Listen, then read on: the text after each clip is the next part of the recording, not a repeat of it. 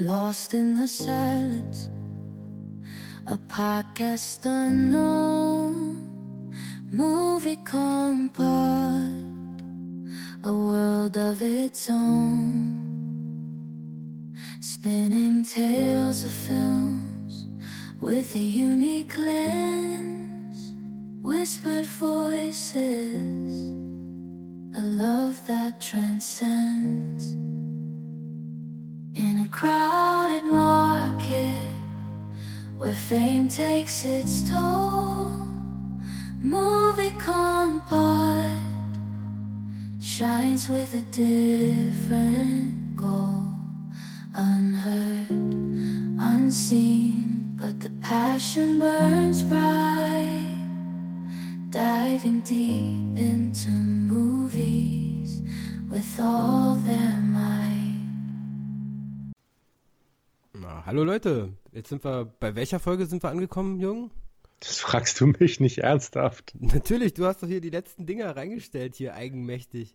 Ich glaube, weiß, das das- dürfte sogar die Folge 10 schon sein, ne? Bestimmt. Dann ist das doch ein Podcast, der bleibt, hast du, glaube ich, irgendwann mal gesagt. Ja, ne, habe ich mal irgendwo gehört, dass wenn man 10 Folgen schafft, dann, dann, dann hat man was erreicht, dann, dann ist man ein ernstzunehmender Podcast. Dann Soll ich das gerade mal live recherchieren, ob wir jetzt ein ernstzunehmender Podcast sind? Kannst ja mal kurz machen, aber mir war so, als ob das letzte da, was du da gemacht hast, neun, Nummer 9 war. Aber Dass wir. ich kann mich auch täuschen, du hast ja dann auch noch diesen, diesen Musikkompott da irgendwie ins Leben gerufen. Korrekt, Movie Hot 9 war das Millionenspiel. Wir sind jetzt quasi erwachsen. Yes, Folge Nummer 10. Und heute widmen wir uns dann halt auch den wichtigen Themen, nämlich Western aus den 70ern und Italo-Western und alles, was damit zusammenhängt. Und wir wollen das aufhängen an zwei Filmen, die wir beide aus unerfindlichen Gründen irgendwie gut finden. Also von meiner Seite aus wäre das hier ähm, Rivalen unter roter Sonne. Und was ist bei dir? In meiner Wut wieg ich vier Zentner. da habe ich schon, als ich den Titel gehört habe, gedacht, na, was ist denn hier los? Das, so kann es doch gar nicht geben. Aber tatsächlich, es gibt ihn wohl tatsächlich. Und ähm, ja, also Rivalen unter roter Sonne ist ein Film, ich fange einfach mal so an, äh, von 1971. Und das ist eigentlich auch der Grund, warum ich den gut finde, weil er aus meinem Geburtsjahr ist. 1971. Also wie einige ja von euch wissen, sammle ich ja Filme von 1971. Und dieser Film hat eine, muss man schon sagen, für damalige Zeiten eine mega, mega, mega Besetzung. Und zwar sind die Hauptdarsteller Charles Bronson als der amtierende Cowboy.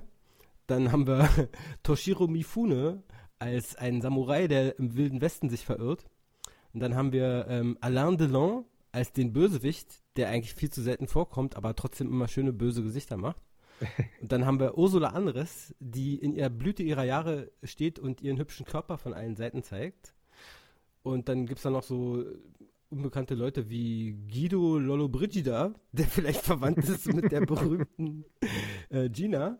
Ich weiß es nicht genau. John Hamilton, George Lycan, kenne ich alle nicht. Tetsu Nakamura, wahrscheinlich ist es der andere Samurai. Gut, die anderen wollen wir mal vergessen, aber die Bekannten, die ich aufgezählt habe, die kennt, glaube ich, jeder, auch immer noch. Und die Regie führte Terence Young. Und Terence Young ist nun wahrlich kein ganz Unbekannter.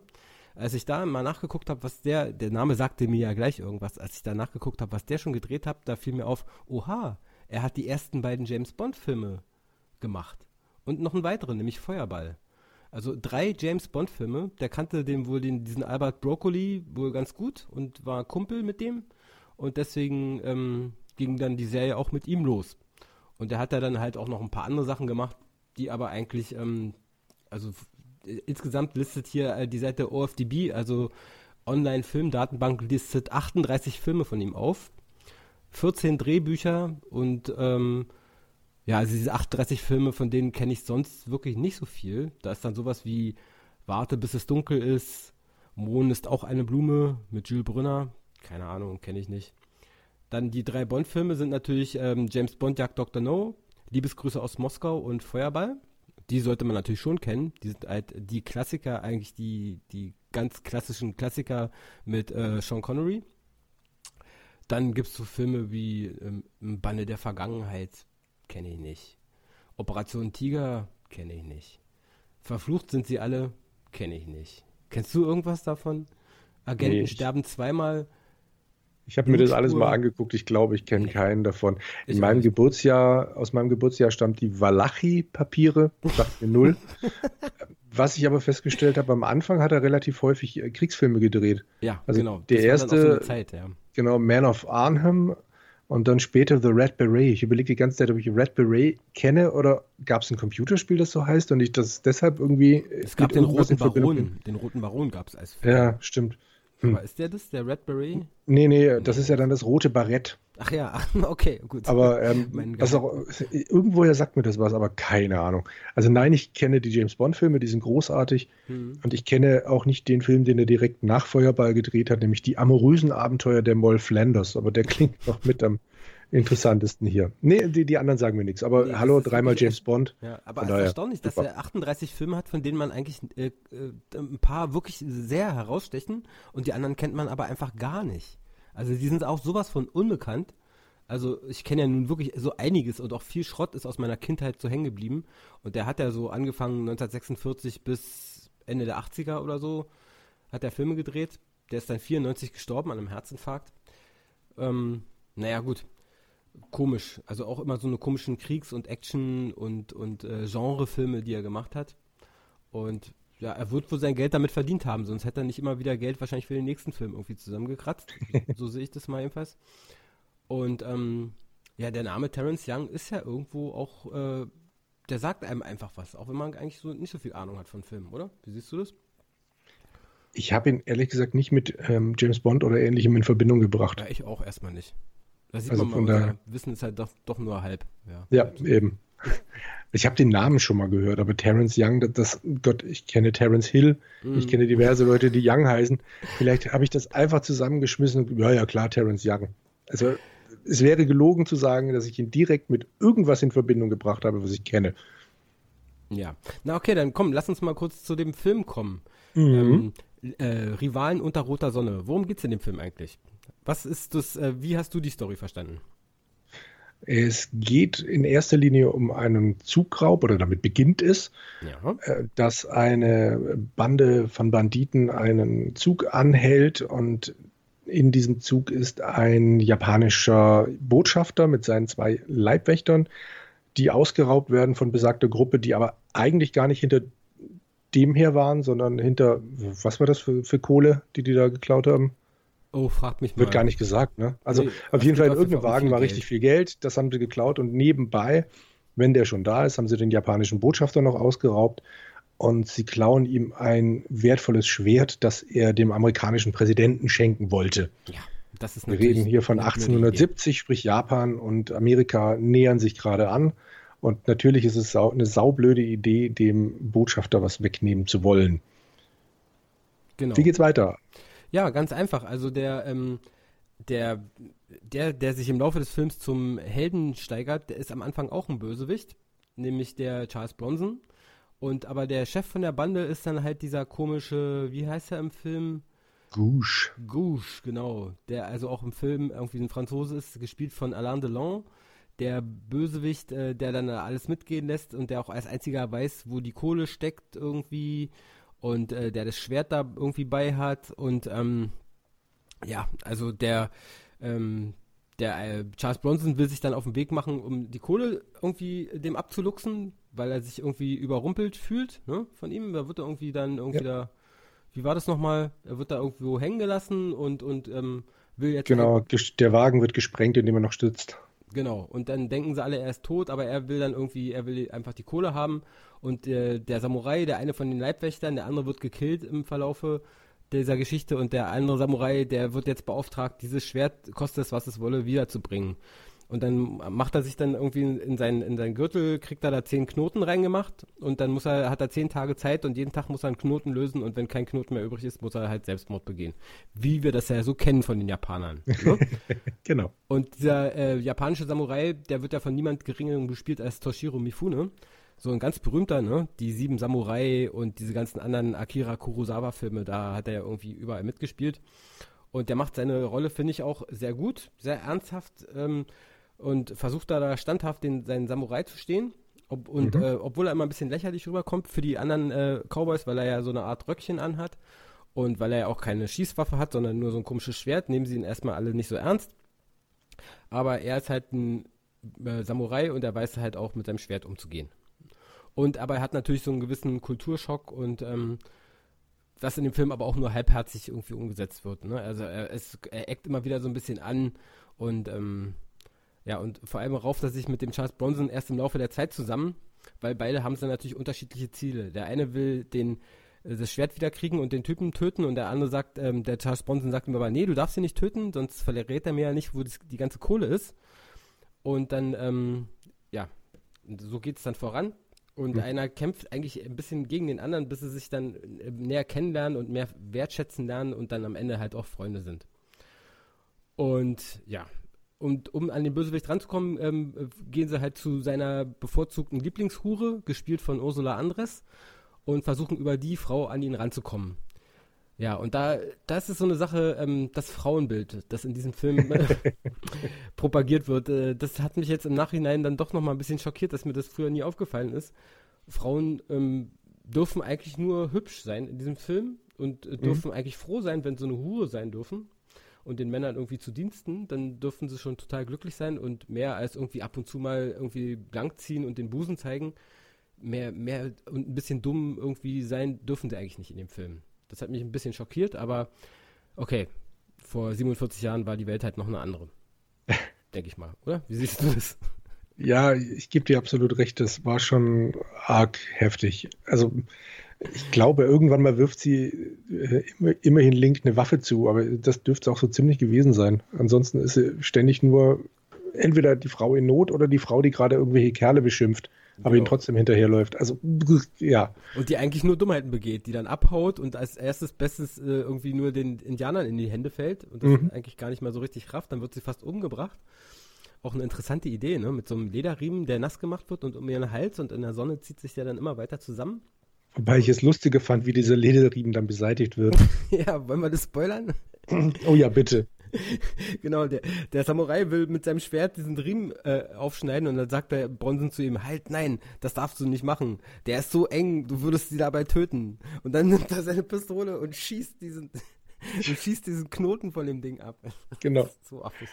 Das war so herrlich. Das war echt geil. Also, okay, dann hätte ich dann das mit dem Schwert vielleicht doch lieber erstmal mit dem, mit dem Messer versucht. Egal. Ja. Gute Geschichte, ja.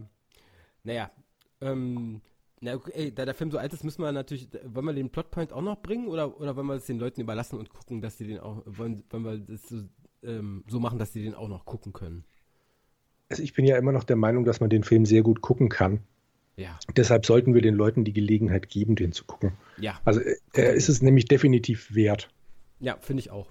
Obwohl er so ein bisschen an manchen Stellen nachgelassen hat, merkt man schon, dass man hier einen erfahrenen Actionregisseur vor, vor der Nase hat, der weiß, wie man äh, wie man Duelle und, und Action-Sachen inszeniert. Sogar das mit dem Schwert sieht gar nicht so schlecht aus, was er da zeigt. Mhm. Und insofern, genau, wollen wir gar nicht die Story komplett verraten, sondern sagen wir einfach nur, der ist schon ziemlich geil. Ja. Ne, also vor allem, ich finde ja den Bronzen, der macht ja eh jeden Film besser. Der macht auch scheiße Gold, meiner Meinung nach. einfach weil er so ein cooler Lumpen ist und, und, äh, und die Sache halt so wirklich ähm, mit sehr viel Selbstbewusstsein und Spaß an der Sache irgendwie rüberbringt. Und insofern, ähm, Charles Bronson-Filme lohnen sich fast immer und der auf jeden Fall. Ne? Absolut. Wobei ich, das hatten wir irgendwann schon mal im Vorgespräch, beziehungsweise so zwischendrin. Ich finde den Japaner, den Mifune, entschieden besser, interessanterweise ja, in die Story stimmt. eingebettet. Und Bronson ist so der, hum der lustige Sidekick. Was stimmt. ich in einem Western einfach nicht erwartet habe, in dem ja eigentlich der Japaner das, das das Element von außen ist. Ja, das haben die vielleicht selbst nicht erwartet, weil der, äh, der Toshiro Mifune, der ist so gut, dass er den einfach komplett an die Wand spielt. Ja, finde ich. Das ne? kann also natürlich sein, ja. Ernsthaft, der bringt es überzeugend drüber, ein Samurai zu sein, der wirklich da, äh, ja, der einfach äh, da straight seinen Weg geht. Obwohl so straight ist er dann auch wieder nicht zwischendurch, aber nee. gut, er kann ja nicht mit allen Sachen rechnen. aber egal, also ja, ich finde, äh, das hat was, ähm, der ist einfach ein sehr guter Schauspieler. Und wahrscheinlich, der Bronson, der ist einfach ein cooler Typ so, aber seine Schauspielfähigkeiten sind dann da vielleicht doch nicht so aus, ausgearbeitet. Ja, was das, das angeht, was die Ernsthaftigkeit sein. angeht oder so. Ne? Da hat es, glaube ich, eher locker genommen und dazwischendurch auch mal gezwitschert während der Dreharbeiten. Kann ich mir gut vorstellen. Ja. Vielleicht hat er auch seinen Spaß mit Ursula Andres gehabt. Wer weiß das? Keiner weiß es und keiner wird es hier rauskriegen. Nein. Ja, okay. In meiner Wut wirklich vier Zentner. Genau. Da, worum geht's denn da? In diesem komischen Film einer, einer Hongkong, Italien, Spanien, USA Co-Produktion, die, äh, wie wir beide rausgefunden haben, erstaunlich viele Titel hat, außer diesem komischen. Richtig, genau. Ich, also ich kenne ihn unter in meiner Wut-Wiki vier Zentner. Ich kannte auch schon den Titel Kung Fu im Wilden Westen. Ja, den, unter dem Namen ist er mir eigentlich bekannt gewesen. Ja. Ah, okay. Ich kannte ne, dann nicht den englischen Titel Blood Money, aber du hast gerade eben vorhin noch irgendeinen gesagt, den ich noch ja, gar nicht kannte. Stranger and the Gunfighter und ah, ja. es gibt mhm. noch den deutschen Titel Zwei Satansbraten am Fliegenfänger. Das war dann wahrscheinlich bei der zweit, dritt, viert, fünft Verwertung auf äh, VHS, Beta, Max, sonst wie wo sie den Titel dann genommen haben, ich habe keine Ahnung, aber das ist, klingt auch. Ich vermute mal, Bud Spencer und Terence Hill hatten gerade irgendeinen Hit wieder auf Video und Stimmt, dann, und dann haben sie wahrscheinlich. Ähnliches nehmen, weil genau. der Film geht ja so ein bisschen, versucht er ja in die Richtung zu gehen, wenn er natürlich auch das Niveau nicht erreichen kann, ja. weil natürlich Terence Hill und Bud Spencer nicht mitmachen in diesem Film. Richtig, dafür Lee Van Cleef. Ja, und ein gewisser Lo Lee. genau. Wer ist denn Lo Lee? Ich glaube, Lo Lee ist so eine Art, ähm, Bruce Lee Nachmacher Abziehbild Kopie aus China, aber einer der besseren. Also sein also, Gesicht war mir schon bekannt irgendwie. Eben, ich kenne den auch, wobei ich keinen dieser Filme, äh, doch, doch, doch, die 36 Kammern der Shaolin, Stimmt. hatte ich mal nachgeguckt. Das ist sogar einer der, ein ganz berühmter Klassiker. Richtig, genau. Ja, aber ich hätte so ihn jetzt nicht mehr mit diesen, mit, wie, mit Lo Li in Verbindung gebracht, aber da hat er mitgespielt der hieß ja dann auch, der hat, die haben ja dann auch so Künstlernamen gekriegt, wie so Bruce Lee mit I dann so, L-I, Bruce Lee und so Geschichten. Sowas gab es auch. Genau. Also, ja.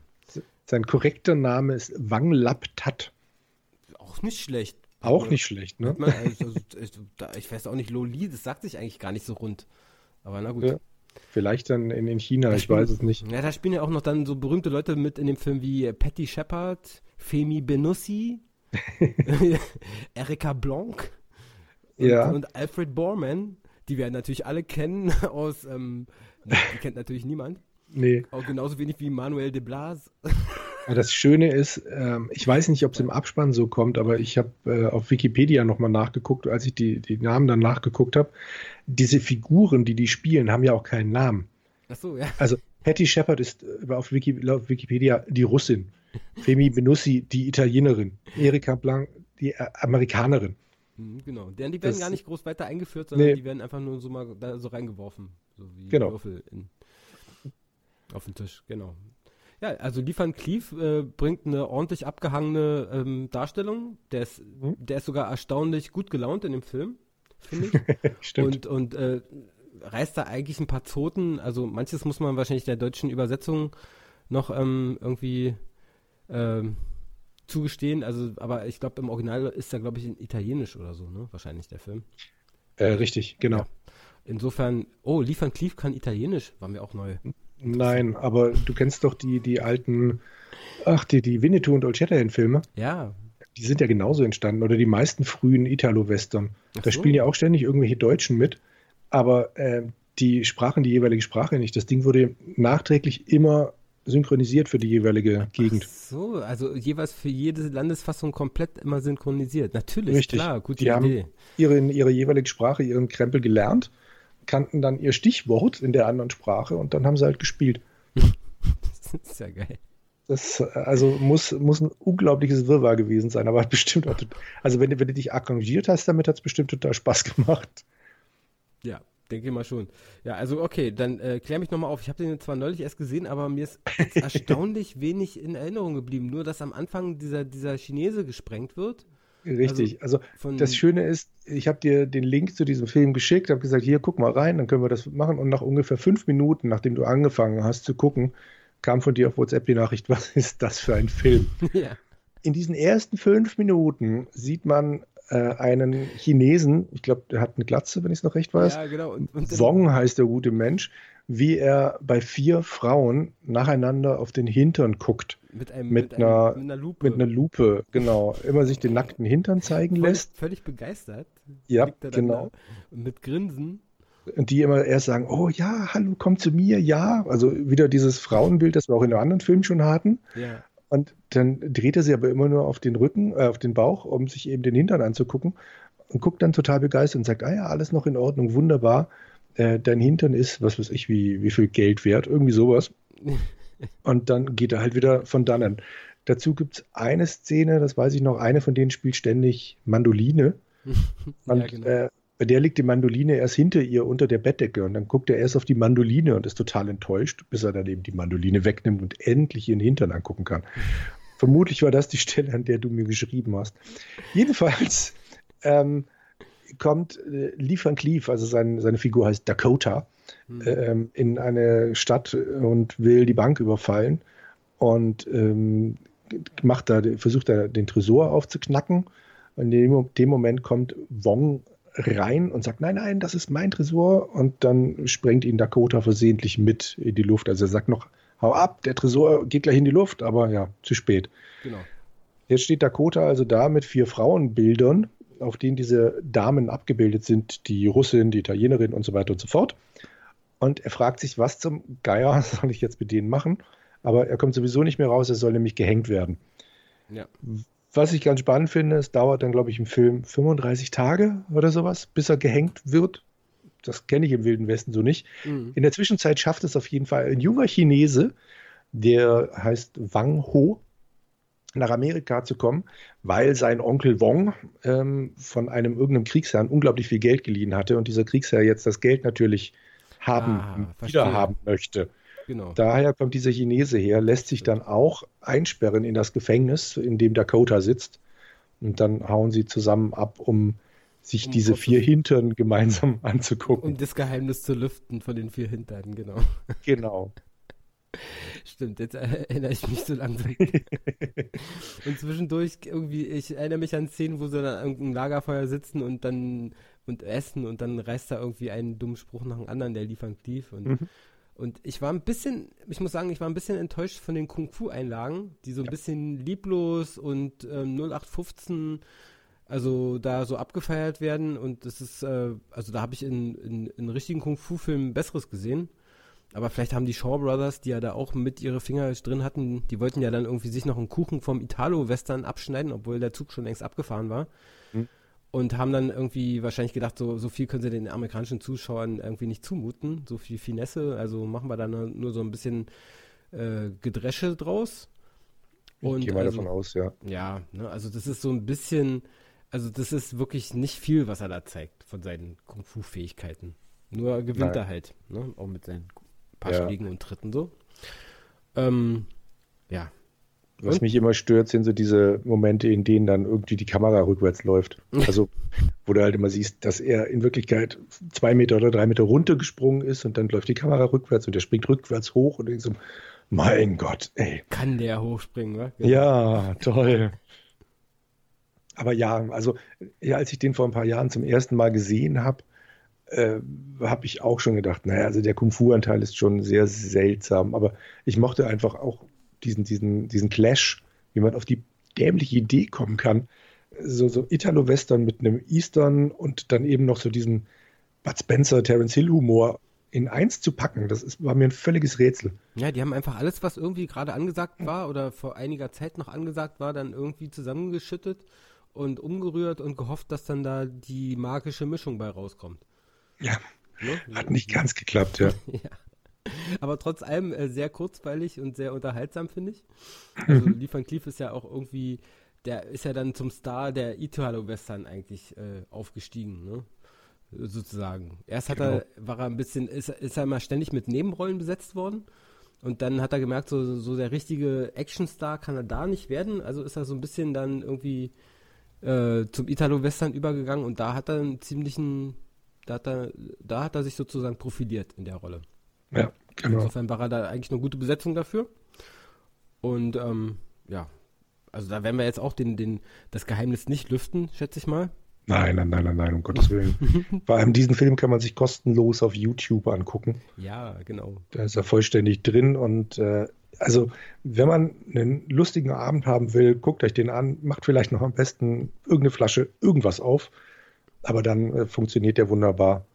Er hat auch noch so eine wunderschöne Nebenfigur von einem Priester, der mit seiner Kirche auf einem Wagen ähm, durch die Gegend reitet und eigentlich halt immer ähm, predigen will, aber der dann auch hinter diesem Geld her ist. Allein die Figur finde ich schon großartig. Hm, okay. Und ähm, ja, von Rivalen unter roter Sonne sehe ich hier gerade auf der OFDB-Seite, man kriegt eine DVD für 2 Euro, man kriegt eine Blu-ray für 7,99 und es gibt bestimmt auch noch andere Arten, wie man an den Film rankommt, von denen ich natürlich überhaupt keine Ahnung habe. Ich habe nur gehört von anderen Leuten, dass die gehört haben, dass äh, die wiederum gehört haben, dass man irgendwie da rankommen soll. Also ja. jo.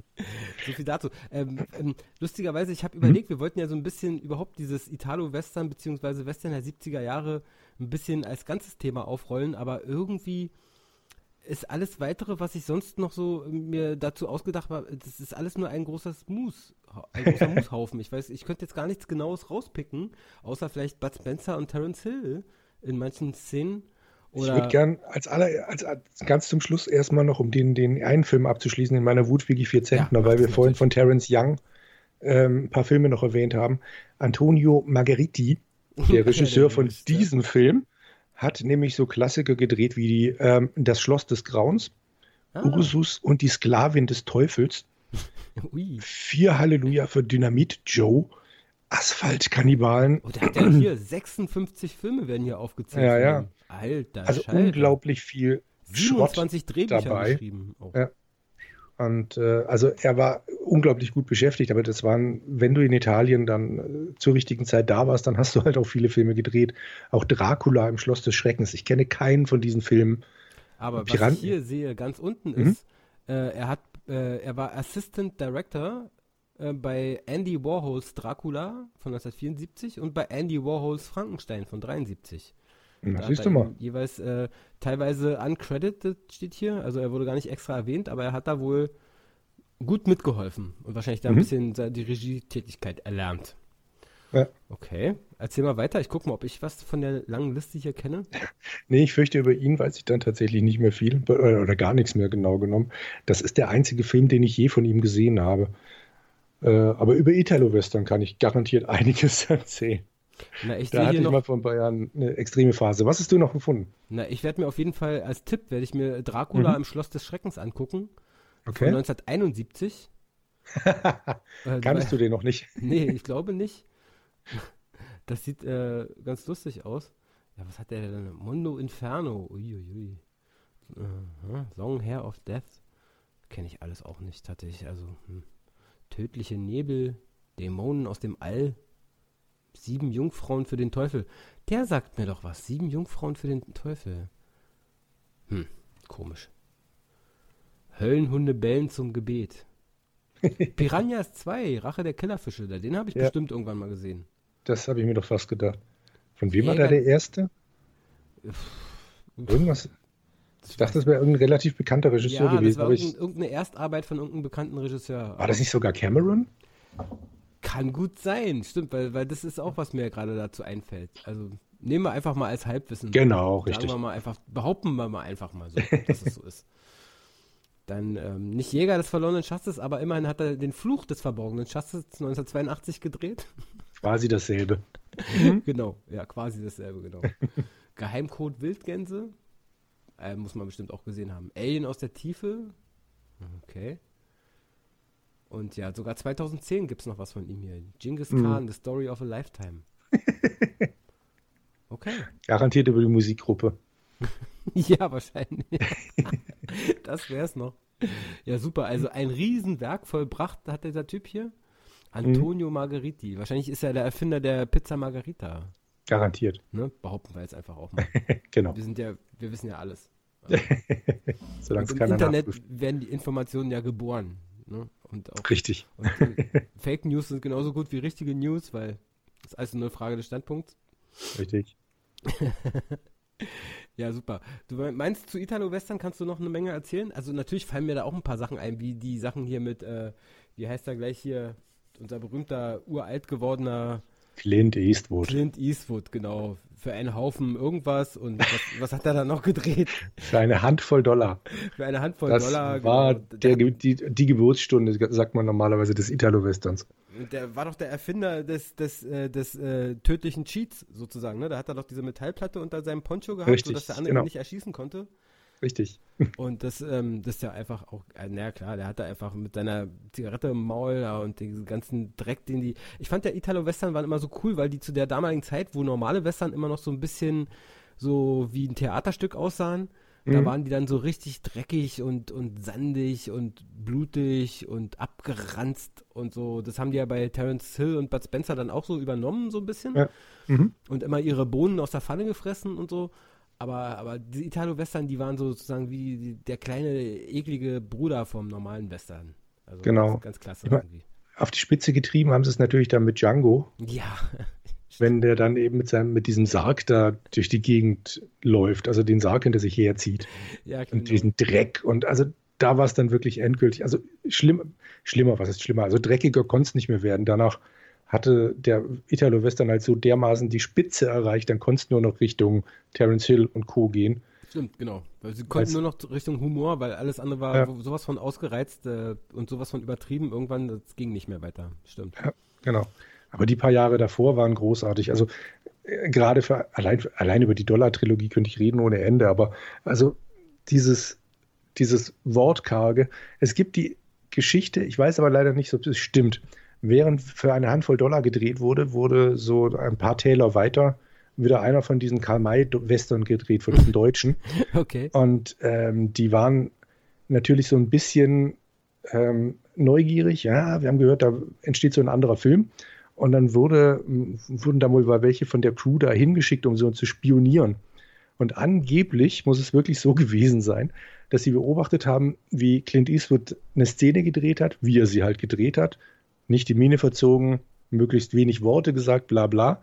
Und wie dann ähm, Sergio Leone, der Regisseur, wie ein Rumpelstilzchen vor ihm auf und abgesprungen sein muss und Show some emotion gesagt, gebrüllt hat. Eastwood muss genickt haben und die nächste, den nächsten Take dann mit noch weniger Emotionen gespielt haben. Und äh, dann sind die anderen halt wieder zurück zu ihrem eigenen Film und haben gesagt, ja, pff, kein Problem, die, dieser Schwachsinn, das, das wird nix. Keine Ahnung, ob es stimmt, aber ich kann mir das so gut vorstellen, weil angeblich Eastwood erstmal von dem Drehbuch fast alles von seinen Dialogen rausgestrichen hat. Das muss wohl ursprünglich mal ein bisschen anders ausgesehen haben. Okay. Das war Aber er hatte- also ernsthaft gemeint sogar noch wahrscheinlich. Genau, ja. Also er hatte so seine eigenen Vorstellungen. Der hat davor in, in Amerika in Rawhide gespielt. Hm. Die Serie habe ich aber nie gesehen, aber da spielte er halt so einen relativ aufgeweckten, fröhlichen Cowboy und hatte, glaube ich, jetzt einfach Lust, sein Image mal so richtig zu brechen. Und das hat er ganz gut hingekriegt. Ja, okay. Na, über Clint Eastwood, Mann, ey. Wenn wir da jemals eine Folge machen über Clint Eastwood, dann das kann eine Weile dauern. Äh, Oh ja. Mann, Mann, der, der will ja auch einfach nicht sterben, ne? Also, Nee, zum Glück der, nicht. ja. das, das, das, der wird auch so ein, der wird auch bestimmt 100. Ist er nicht schon 100? Also auf jeden Fall sieht er schon Nee. aus wie 100. Es sieht so aus wie 100, ja. Das, also das auf jeden Fall. Und der hat so viele geile Filme gemacht im Laufe der Zeit. Da war auch viel Dreck dabei, aber Mhm. also, also wirklich so viele geile Sachen gemacht. Also der ist auch so eine komische, un, unverwechselbare Type. Ja. Und ja, das selbst die äh, äh, aktuellen Filme, von denen ich, ich nicht alle kenne, aber da, ich weiß, ich kann mich noch erinnern, diesen einen Film vor ein paar Jahren, den er gemacht hat, wo er so, ein, so einen alten, verbitterten Rentner gespielt hat. Wie hieß denn der nochmal? Gran Torino? Ja, Gran Torino, genau, mit dem berühmten Auto, mit diesem Gran Torino. Ein, ein großartiger Film. Mhm. Ein wirklich ganz, ganz großartiger Film. Ne? Da macht er dann auch irgendwie alles selber, ne? Regie, Hauptdarsteller, Drehbuch. Wahrscheinlich Ja. steht er sogar gleichzeitig noch hinter der Kamera, also könnte ich mir vorstellen. er dreht sich wahrscheinlich selbst so, Genau. auf Autopilot. Nee, also es ist wirklich ein, ein Selfmade Man, der hat ja auch eine unglaubliche Karriere hingelegt, ne? Vom Schauspieler zum Regisseur und, und dann, äh, ja, und alles mit Erfolg tatsächlich. Ja. Mit sehr viel Erfolg sogar. Na gut, aber das Ich ist eine andere er kann Geschichte. sogar Klavier spielen, aber es, äh, also er liebt auf jeden Fall Jazz, das weiß ich. Mhm, genau. Ja, bestimmt. Clint Eastwood, gutes Thema, das müssen wir irgendwann mal noch machen. Ja. Ja, ich meine, klar, auch die Dirty Harry-Filme sind ja nichts anderes als, äh, als äh, so ein, so ein, so ein, äh, so ein, so ein, so ein Italo-Western äh, bloß in, den U in die USA versetzt als Polizist. Ne? Also ja. ist es ja auch nicht. Im Endeffekt ist es ein Italo-Western. Ne? Mhm. Sowas, ne? Also mit karger Stimme und hier Made My Day und bum bum bum. Also der hat ja da auch das gleiche nochmal abgezogen. Ja. Und das funktioniert ja, also ich, bei dem jedenfalls. Naja, gut. Hm. Hast du für eine Handvoll Dollar eigentlich gesehen mal? Ja, natürlich, also ich bitte dich. Okay. Ja. Du weißt dann ja noch grob, worum es geht. Ähm, der, der Film ist nach Amerika dann verkauft worden, aber der durfte in Amerika im Fernsehen so nicht gezeigt werden. Hm, okay. Und zwar warum? Weil die Angst hatten, weil, weil der Typ, also dieser namenlose Fremde, dann halt so, so, ja, halt einfach so ein Böser war. Also das haben sie halt für einen Western nicht erwartet. Und es gibt tatsächlich für Amerika extra gedreht, ich glaube, es sind so fünf Minuten oder sowas, ähm, die sie dann vorne weggestellt haben. Aber logischerweise ohne Clint Eastwood. Also ich habe hier noch die, die Doppel-DVD, äh, auf der diese, diese Sequenz drauf ist. Die gibt es aber bestimmt auch auf YouTube. Die haben das dann so gedreht, dass Eastwood im Gefängnis sitzt oder halt ein Typ, der ständig den Hut ganz weit runtergezogen hat. Hm. Also stell dir das vor wie Plan 9 from Outer Space, halt, wo ja. da der, der Hauptdarsteller gestorben ist und der andere dann ständig mit diesem blöden Umhang rumläuft. Mhm. So sieht das hier aus. Da läuft einer ständig mit dem Hut im Gesicht rum und er wird aus dem Knast geholt und so ein Typ von der Regierung sagt, ja, wir haben gehört, da und da gibt es Ärger. Ähm, geh da mal hin und räum da auf im Auftrag der Regierung. Ich will gar nicht wissen, wie du das machst. Hauptsache, du tust es. Und sprich, sie geben diesem eigentlich Anti-Helden, diesen Bösewicht, noch, noch den Regierungsauftrag, noch einen kleinen heldenhaften Anschl Anstrich. Ja, damit das ist nicht so, so herrlich. böse ist, genau, damit die Leute da nicht so eine Angst haben. Ach Gott, nein. Genau. Das, das Und damit, damit sie es wenigstens ein bisschen mit Clint Eastwood in Verbindung bringen, haben sie aus dem Film raus zwei Nahaufnahmen seiner Augen geschnitten. Also der, der äh, Leone hat ja gerne diese Nahaufnahmen gemacht, wo du nur die Augen siehst. Mhm. Da das Ganze ja in diesem dunklen Gefängnis spielt, also es ist jetzt lange her, aber es spielt in so einem dunklen Gefängnis und dann kommt immer wieder Schnitt auf diese Augen, die im hellen Sonnenschein gerade irgendwo hingucken. so das, ist super. Das, ist, das, ist, genauso, das ist genauso abartig wie nach, nach Bruce Lees Tod, ne? wo sie dann so mhm. Filme gemacht haben mit irgendwelchen Nachmachern und dann genau. zusammengeschnitten mit, mit alten, nicht, nicht ganz veröffentlichten Aus Aufnahmen aus dem letzten Bruce Lee-Film oder so. Mhm, genau. Das war auch so, oh Mann, war das böse. Das ist, naja, okay, ich verstehe schon wie und warum und ja. weshalb. Ja. Die Amerikaner, ein Völkchen. Naja, gut, ey, du, wer Trump wählt, den, denen ist alles zuzutrauen, ja. Also, ganz klarer Fall. Unter Trump wird jetzt natürlich die Originalfassung restauriert dann wahrscheinlich gezeigt werden, weil jetzt ist es dann okay. Natürlich. Ja, jetzt geht alles. Na gut, okay. Ähm, hm? Wollen wir noch ein bisschen unsere allseits beliebte Rubrik, äh, was haben wir in letzter Zeit irgendwie gesehen, ranhängen? Na klar. Tu das, tu das. Ich lehne mich jetzt gemütlich zurück und hier die zehn Minuten zu, nehme ich an. Ja. Ja, könnte Gucken wir erstmal, ne? was gab es denn in letzter Zeit Tolles bei Netflix? Ich will ja keine Werbung machen für irgendwas, aber ich gucke nun mal eine Menge Netflix. Ich habe das nun mal. Und ähm, ja, also einmal gab es da die, die jetzt die zweite Staffel von Punisher, die ich wirklich in einem Rutsch durchgeguckt habe, quasi hintereinander weg. Die war wirklich gut. Also die war sehr viel besser als die erste Staffel. Die war schon so mittelgut. Aber jetzt in der zweiten Staffel haben sie wirklich aus ihren Fehlern gelernt und haben da nochmal also richtig einen draufgesetzt. Ich weiß ja nicht, was dran ist an dem Gerücht. Angeblich sollen ja diese ganzen Marvel-Serien bei Netflix irgendwie demnächst dann eingestellt werden. Also so mhm. wirkt es auf mich nicht. Weil die hat wirklich eine sehr hohe Qualität, die Punisher-Serie. Ich finde die richtig gut. Also die geht in die Tiefe und äh, gleichzeitig ist er auch noch ein bisschen, bisschen brutaler und ein bisschen morbider und sie nehmen halt das Thema aus dem ersten Film, äh, aus der ersten Staffel wieder auf mit dem einen Typen, den er dann am Ende äh, richtig platt gemacht hat, der aber dann am Leben geblieben ist und der dann irgendwie dann aufwacht und keine Erinnerung mehr an, äh, hat an das, was er getan hat. Und ähm, also ich, ich will da gar nicht zu viel spoilern, das ist einfach grandios. Ne? Also wer auf so eine Marvel-Sachen steht, der sollte auf jeden Fall Punisher die zweite Staffel nicht verpassen. Dann, okay, was haben wir denn hier noch in letzter Zeit gesehen? Äh, das hatte ich schon erwähnt, glaube ich. Dann, ach, ich habe neulich gesehen Polar. Das ist so ein Film mit äh, Mats Mikkelsen in der Hauptrolle. Da spielt er so ein. Dieser äh, Netflix-Originalfilm, oder wie? Ja, genau. Da, mhm, hat er, okay. da, da ist auch, der Film hat einen sehr guten Look und der ist auch echt er findet das Genre nun nicht neu, aber er ist echt, sagen wir mal, wirklich ein guter Genrefilm. Also äh, Mats Mikkelsen selber, er spielt dann so ein so ähm, ein Killer, der alt geworden ist und sich inzwischen so zur Ruhe gesetzt hat. Keiner weiß auch ganz genau wo. Und irgendwie äh, die Firma, für die er gearbeitet hat, äh, die wollen irgendwie äh, ja, denen geht es irgendwie nicht so gut, die wollen ganz viel Geld einsparen, also werden, ähm, fassen sie den bescheuerten Plan, alle Killer sozusagen, die für sie gearbeitet haben und die dann ähm, irgendwie ganz viel Geld im Laufe der Zeit von denen gekriegt haben, die alle umzubringen, weil dann würde das ganze Geld, was die gespart haben, an die Firma wieder zurückgehen. Ne? Aber mit ihm haben sie sich halt den Falschen ausgesucht. Er lässt sich nicht so einfach killen.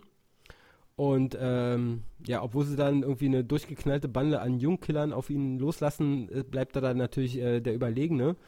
Und ähm, also wirklich gute, harte, brutale Action und aber jetzt auch nicht viel Sinn da weiter dahinter. Ne? Aber ließ sich super gut weggucken. Ne? Das kann man schon mal sagen. Also Polar ist von mir eine kleine Empfehlung. Mhm. Dann, was habe ich äh, noch als letztes geguckt? Äh, ach ja, da gab es ja diesen äh, diesen Black Mirror Bandersnatch-Film, ne?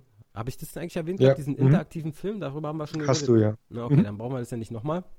Der hat inzwischen auch eigentlich äh, relativ schlechte Bewertungen gekriegt, was ich gar nicht so ganz nachvollziehen kann. Mir hat das ganz gut gefallen. Aber der wirkt, glaube ich, so im Allgemeinen auf die Kritik wie so ein erster Versuch, in welche Richtung könnten Film und Spiel und sowas in, in Zukunft zusammenlaufen, aber irgendwie ist es, finden sie das alles nicht so ganz gelungen. Tja, muss jeder für sich selbst entscheiden. Wer Netflix hat, kann es gucken. Wer nicht, kann es nicht gucken. Ganz ich habe ihn immer noch nicht gesehen, aber will ich unbedingt noch, ja. Wie lange geht der ungefähr bei einem Durchlauf? Äh, ganz normale Spielfilmlänge. Okay. Ganz mhm. normale Spielfilm, nicht besonders lang. Und ähm, man fragt sich erstmal auch so, was soll das denn? Du wirst halt zum Beispiel gefragt, so welche Art von Frühstücksflocken soll er jetzt essen, die oder die. Alles ein bisschen sehr banal, ne? Aber dann irgendwann wandelt sich halt das Blatt insofern, dass der sich dann im Film selber fragt, so, was ist denn hier eigentlich los? Entscheide ich eigentlich selbst, was ich mache oder werde ich irgendwie von außerhalb gesteuert? Ja? Und dann mhm. wirst du sozusagen dadurch ganz cool in die Story reingezogen. Da wirst du plötzlich irgendwann selber Bestandteil der Story. Ja. Weil der dann wirklich so, er, du sagst ihm, was er machen soll und er macht es dann nicht und denkt so, oh Gott, was, was mache ich hier? Ich will es nicht. Ich will frei entscheiden, was ich tue. Wer steuert mich da? Das ist schon ganz cool. Also. Ja. Dann, ähm, ja, dann gibt es hier die dritte Staffel von äh, The Expanse. Das ist so eine Science-Fiction-Serie, die so, ja, wie soll ich sagen, 200 Jahre in der Zukunft irgendwie spielt wo so das ganze Sonnensystem schon so ein bisschen erforscht ist. Es gibt auf dem Mars schon so eine richtige Kolonie, wo die Leute sich dann auch nicht mehr für Menschen, sondern für Marsianer halten. Die haben auch eine eigene Flotte und eine eigene Regierung und alles und so. Und dann gibt es die Menschen natürlich. Und dann gibt es natürlich, dann, dann gibt es noch die, äh, wie, wie heißen die nochmal, die, die Leute, die in, die in, diesem Asteroidenring da leben und die eigentlich von allen ausgenutzt werden als Sklaven zum Abbauen von Ressourcen und so. Und denen geht es richtig dreckig. Ne? Und mhm. da kommen dann irgendwie ganz geheimnisvolle Außerirdische ins Spiel. Und dann ist es eine ganz komplexe Serie, die äh, darum geht, so, ähm, was machen wir jetzt mit dieser komischen äh, Technologie von den Außerirdischen? Was sind Menschenleben überhaupt wert? Und besonders äh, die aus diesem Asteroidenring, die sind ja nun gar nichts wert, mit denen können wir auch einfach mal Versuche anstellen. Und ähm, wer hat dann an was Schuld? Und äh, werden die Marsianer den Menschen dann den Krieg erklären, äh, die eigentlich schon hochgerüsteter sind als die Menschen? Oder oder wie läuft das alles? Das ist eine richtig komplexe Serie mit Politik und mit Action und mit allem Möglichen dabei.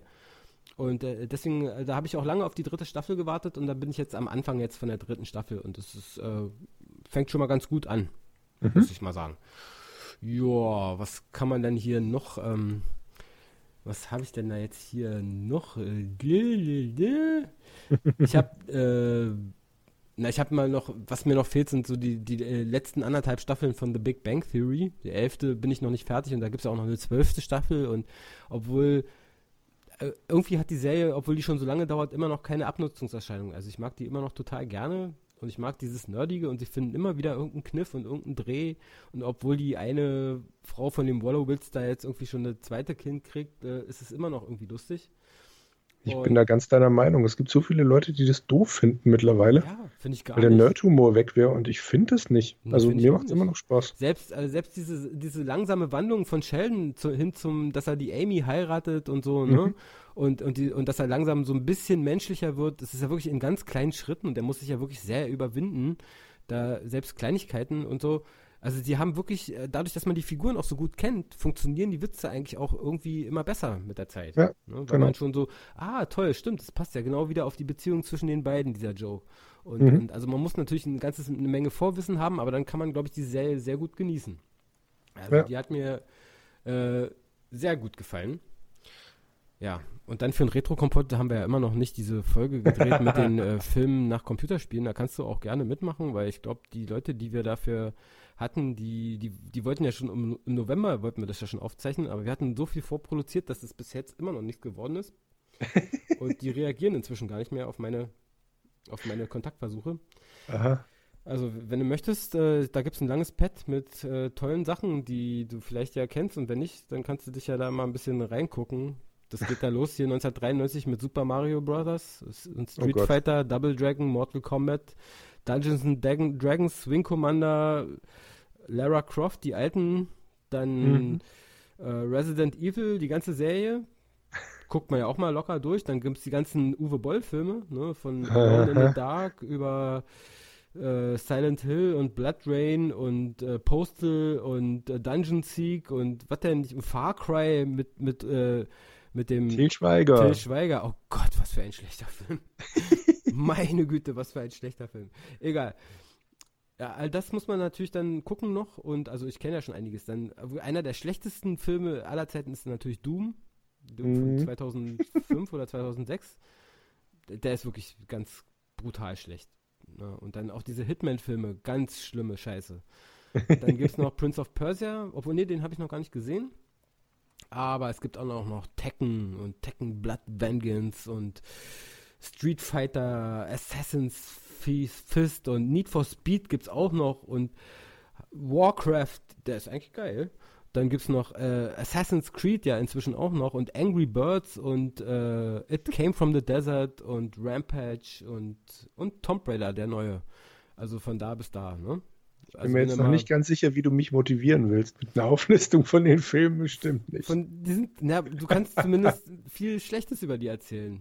Mhm. Das ist doch auch manchmal ganz lustig. Man kann sich richtig schön über, über, Uwe Boll herziehen, der ja tatsächlich einen guten Film gemacht hat, nämlich Postal.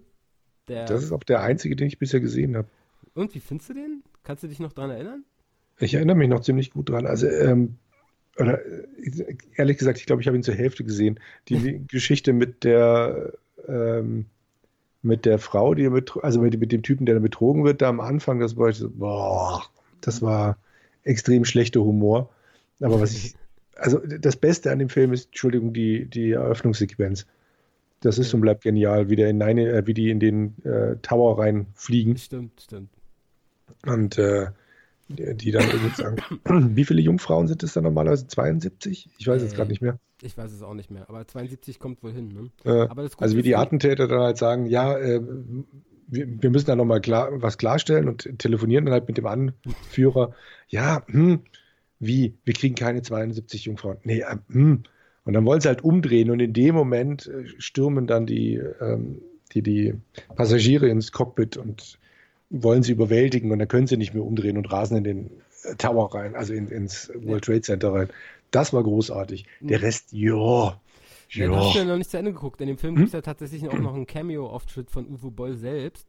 Wie okay. Er, wie er ganz realistisch einfach auch irgendwie äh, richtig, richtige Scheiße erzählt und irgendwie, ich weiß nicht mehr genau, was das war, da müsste ich nochmal reingucken, aber er macht, glaube ich, sogar irgendwie so einen Hitler-Witz und, und, und, und, und dann regen die sich total drüber auf oder so, irgendwelche mhm. Leute, und dann macht er die fertig und sagt, was fällt euch ein, hier darüber zu urteilen, was ein schlechter Witz ist oder was nicht und so.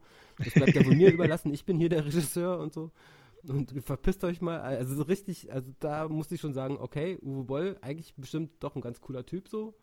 Und ich kann es ihm auch gar nicht vorwerfen, dass er Filme, alle sagen mal, ja, der macht die Filme nur, um Geld zu verdienen. Und die anderen nicht, oder was? Ja, eben. Nee, das ist schon okay. Der Einzige, der da kein, kein Hehl draus macht, einfach, dass es ihm um Geld geht. Weißt du, so. Ja. Ähm, und dass er da oft ins Klo gegriffen hat, ja gut, meinetwegen. Aber immerhin sehen seine Filme immer noch ähm, gut aus. Ja, also da gibt's, also da haben mich andere Filme schon mehr gelangweilt. Eben, nee, was ich liebe, sind Interviews mit ihm. Ja. Das ist wirklich toll. Ja, genau. Und so kommt es ja da in dem Film halt auch rüber. Stimmt. Und der, hm. der ist als, als Type ist ja schon ganz interessant. Ja. Ähm, naja.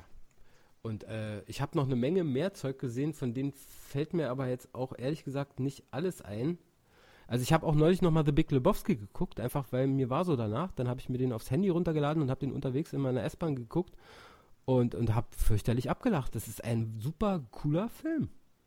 Also, Absolut. Also selbst äh, der wäre nochmal eine einzelne Folge von uns wert, ne? Jederzeit.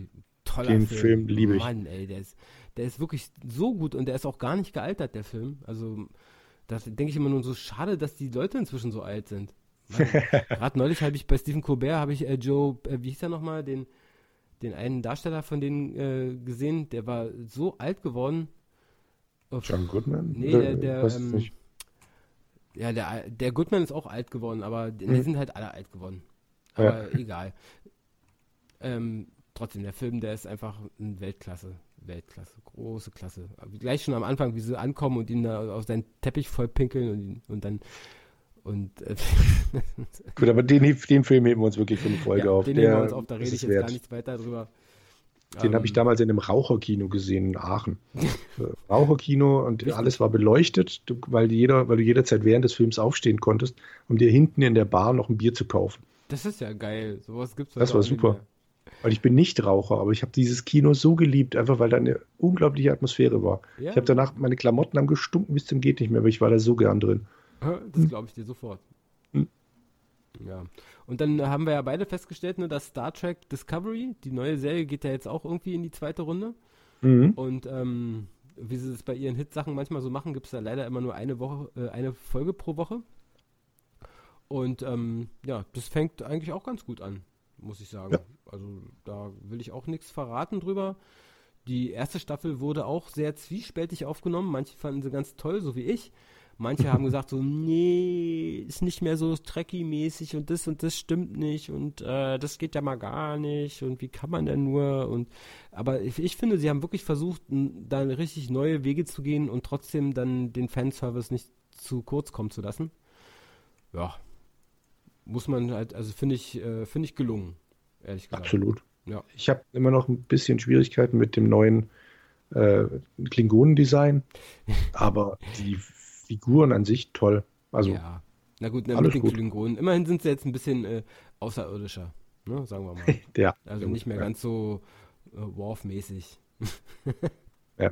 Und dann, ähm, das hatte ich ja nur im Vorgespräch erwähnt, ne? Night Flyers, meine neue Lieblingsserie. Mhm gibt es eine Staffel jetzt und da geht es darum, dass äh, die Menschheit wohl irgendwie rausgekriegt hat, dass es irgendwo Außerirdische gibt, weil sie irgendeinen Stern beobachtet haben, der plötzlich seine Richtung und Geschwindigkeit ändert und dann sagt der eine, das kann nur intelligentes Leben sein und wir müssen mit denen Kontakt aufnehmen, weil die Erde ist irgendwie fast am Sterben aus ungeklärten Gründen, wahrscheinlich Umwelt und Überbevölkerung. Wir müssen zu diesen Außerirdischen hin und wir müssen gucken, vielleicht können die uns helfen. Ist eigentlich eine blöde Idee. Aber es ist ähm, auf äh, George R. R. Martins äh, Dunst gewachsen. Ne? Das ist irgendwie eine Kurzgeschichte von ihm. Mhm.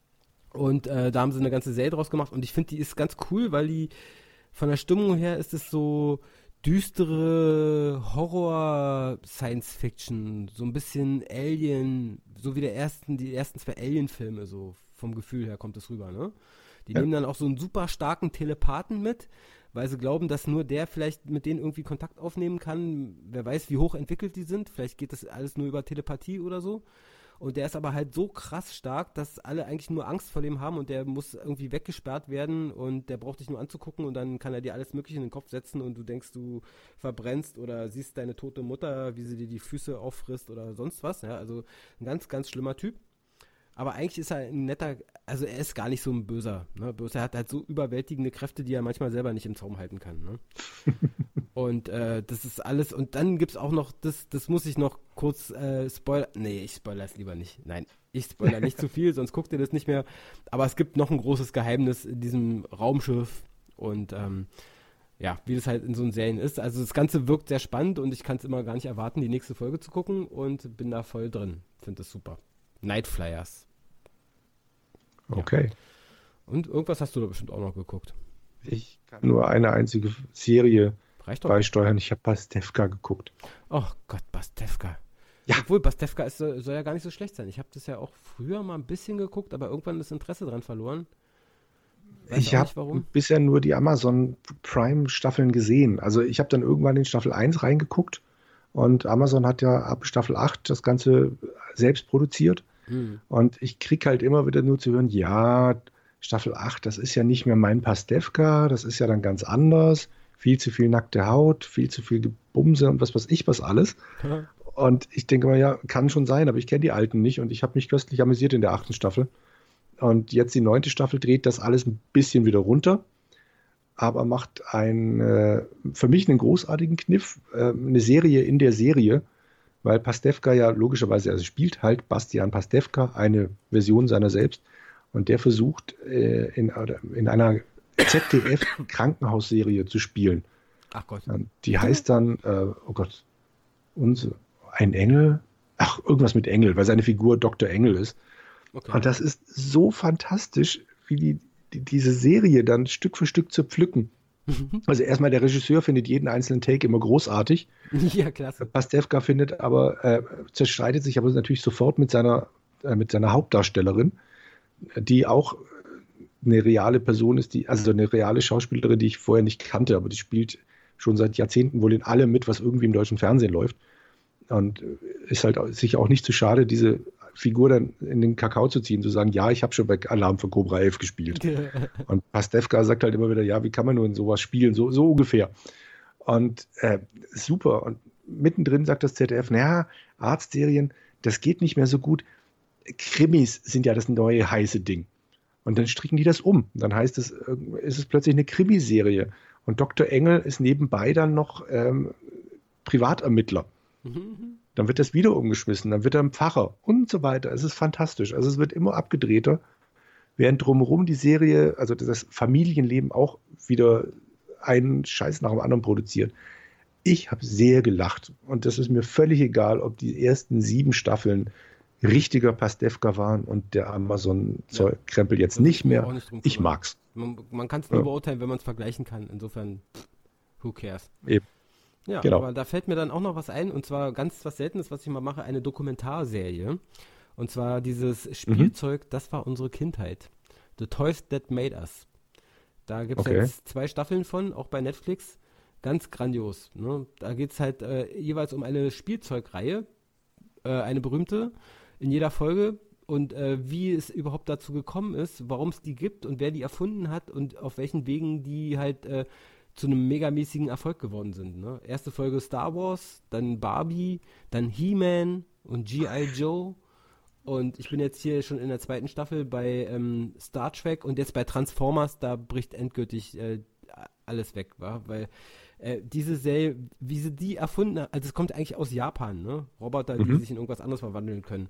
Dann hat irgendein amerikanischer von, äh, von Hasbro oder so, hat dann da irgendwo auf einer japanischen Spielmesse, hat er das gesehen und hat mit denen einen Deal gemacht und dadurch sind die dann in die USA gekommen und dann mussten sie sich da irgendwas zu ausdenken und äh, an einem Nachmittag hat dann ein so ein unbekannter Typ dann die äh, ganzen 26 Charaktere sich ausgedacht mit Hintergrundgeschichte und das die ganzen mit den Autobots und Decepticons und ey, du lachst dich scheckig, war, weil äh, in Wirklichkeit sind nämlich die Bösen sind in Japan eigentlich die Guten. Ah, aber egal, okay. ganz andere Geschichten. und dann ne, die, jetzt die aktuelle Folge, wo ich bin, ist über Lego. Und dann gibt es mhm. noch Hello Kitty und dann geht wahrscheinlich äh, endgültig alles kaputt. Wahrscheinlich. Ey, äh, du, du, wenn du das geguckt hast, danach kaufst du deinen Kindern kein Spielzeug mehr, wa? weil einfach nur die Schnauze voll hast von so viel ja. Plastik und so viel Scheiße und so viel Zufall. Und das ist äh, einfach auch bei Filmen, äh, äh, auch bei Star Wars oder so, die haben ja doppelt, dreimal so viel Geld an den Spielzeugen verdient wie an dem Film selber. Du merkst mhm. irgendwann nur noch, dass diese ganzen, äh, diese ganzen Blockbuster und dieser ganze Scheiß, das ist einfach nur dazu da, Spielzeug zu verkaufen, ja, und den Kindern das Geld aus der Tasche zu ziehen. Und äh, dann willst du, du wirst richtig äh, abgestumpft und du willst irgendwann kein Spielzeug mehr kaufen. Also an dem Punkt bin ich jetzt gerade. Ne? Weil es ja. einfach nur irgendwelche Leute reich macht, die durch Zufall auf irgendeine dumme Idee gekommen sind ne? und die Welt mit Plastik verpesten. Naja, gut. eine, eine, sehr, sehr, sehr tolle Serie. Ne? Spielzeug, das war unsere Kindheit. Oder auf Englisch Toys That Made Us. Meine okay. finale Empfehlung. Mir fällt dann tatsächlich auch noch was ein, was ich gesehen habe. Ich weiß aber nicht, ob ich es empfehlen kann. Und zwar äh, ebenfalls Netflix, das Gelbe vom Ei. Das Gelbe vom Ei, was ist das denn? Das ist eine Kochsendung. Entschuldigung, das ist eine Kochsendung. Okay. Heißt im Original Nailed It. Und das sind immer, ich glaube, drei Folgen pro Staffel. Es gibt zwei Staffeln, dann gibt es jetzt irgendwie einen Mexiko-Ableger. Also, äh, aber meine Tochter hat das dann wahnsinnig gerne geguckt und ich habe die, ich habe halt die Tochter durchgebinged. Mhm. Ähm, die Grundidee ist, du holst dir drei Hobbybäcker, die nicht gut backen können und okay. ähm, setzt denen was vor. Also es ist von Anfang an klar, das, was, also diese eine Folge, die ich gesehen habe, die haben sich die New Yorker äh, Hochzeitstortenkönigin geholt. Irgend so eine ältere Frau, die für Kim Kardashian und was weiß ich wen alles die Hochzeitstorten gemacht hat. Ja. Und von der haben sie eine original Hochzeitstorte hingestellt und haben den anderen gesagt, okay, passt auf, ihr habt, ich glaube, zwei Stunden oder drei Stunden, irgendwie sowas Zeit, backt diese Torte nach. Und die, diese Original-Tortenkünstlerin ist ja bekannt für ihre filigranen Blumen, die sie dann noch so aus was weiß ich was formt. Marzipan wahrscheinlich. Super, und dann siehst du halt am Schluss diese drei Machwerke und es geht eigentlich nur darum, wer hat es am besten schlecht gemacht. Also äh, was sieht noch am ähnlichsten aus? Der gewinnt dann 10.000. Also es ist von Anfang an klar, das wird scheiße aussehen, aber vielleicht sehen die anderen noch schlimmer aus. Ich sehe gerade die Bilder hier, ja. Ich habe mhm. Äh, die Webseite vor mir. das ist ja geil. Und das ist dann ganz nett. Also eben nicht so dieses, ähm, dieses Gefühl, dass sie, dass sie es vielleicht ja hinkriegen, dass es toll wird, sondern es ist von Anfang an klar, das wird scheiße aussehen, aber die haben Spaß. Ja, coole Idee. Ja, das könnte lustig sein. So. Ja. Und da siehst du, und so wie das äh, eben umgekehrt war, so ist es jetzt auch wieder, hm? kaum sagst du was, kommt, fällt mir natürlich auch wieder was ein. ich war ja äh, ähm, nochmal im Kino mit meinem Bruder und habe irgendwie Mortal Engines gesehen. Da, mein Bruder mhm. war ganz begeistert von diesem Film, von dem ich vorher noch nie irgendwas gehört habe. Und wir sind dann in die letzte Vorstellung, die da irgendwie im Kino noch lief, in, die, die noch in 3D noch irgendwie zu kriegen war, sind wir reingegangen letzte Woche.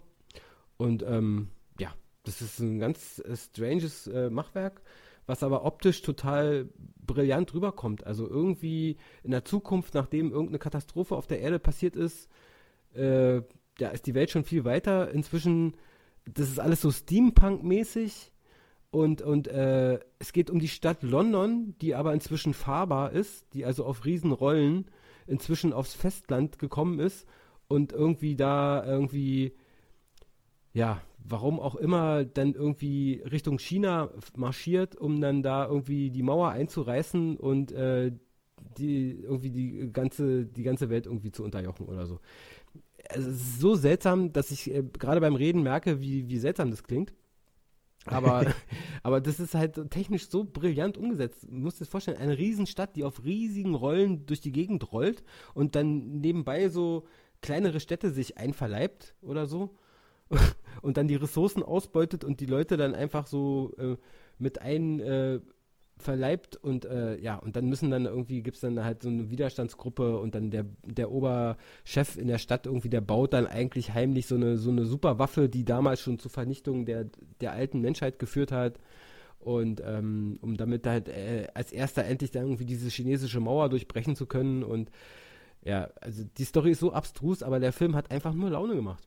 Und die, ja. und die Tricktechnik, die war so brillant. Also wirklich, da fragt man sich wirklich, äh, wie viel, äh, wie, aus wie vielen einzelnen Polygonen kann eine Szene bestehen? Äh, man weiß es einfach nicht. Und wir haben begeistert äh, danach den Nachspann gesehen und, und Minute um Minute diese Hunderten und Tausenden von Namen da uns angeguckt von wie viele Leute haben irgendwie äh, die Special Effects gemacht und was gibt es alles für komische Berufe. Äh, und ich meine, irgendwie müsste, haben wir irgendwann gedacht, irgendwie müsste jeder Mensch auf der Welt irgendjemand kennen, der schon mal an einem Film mitgespielt hat oder mitgemacht hat. Weil so viele Leute da in, an einem Film mitwirken. und weißt du, wie viele Filme ständig rauskommen? Ja. Es ist unfassbar. Unfassbar.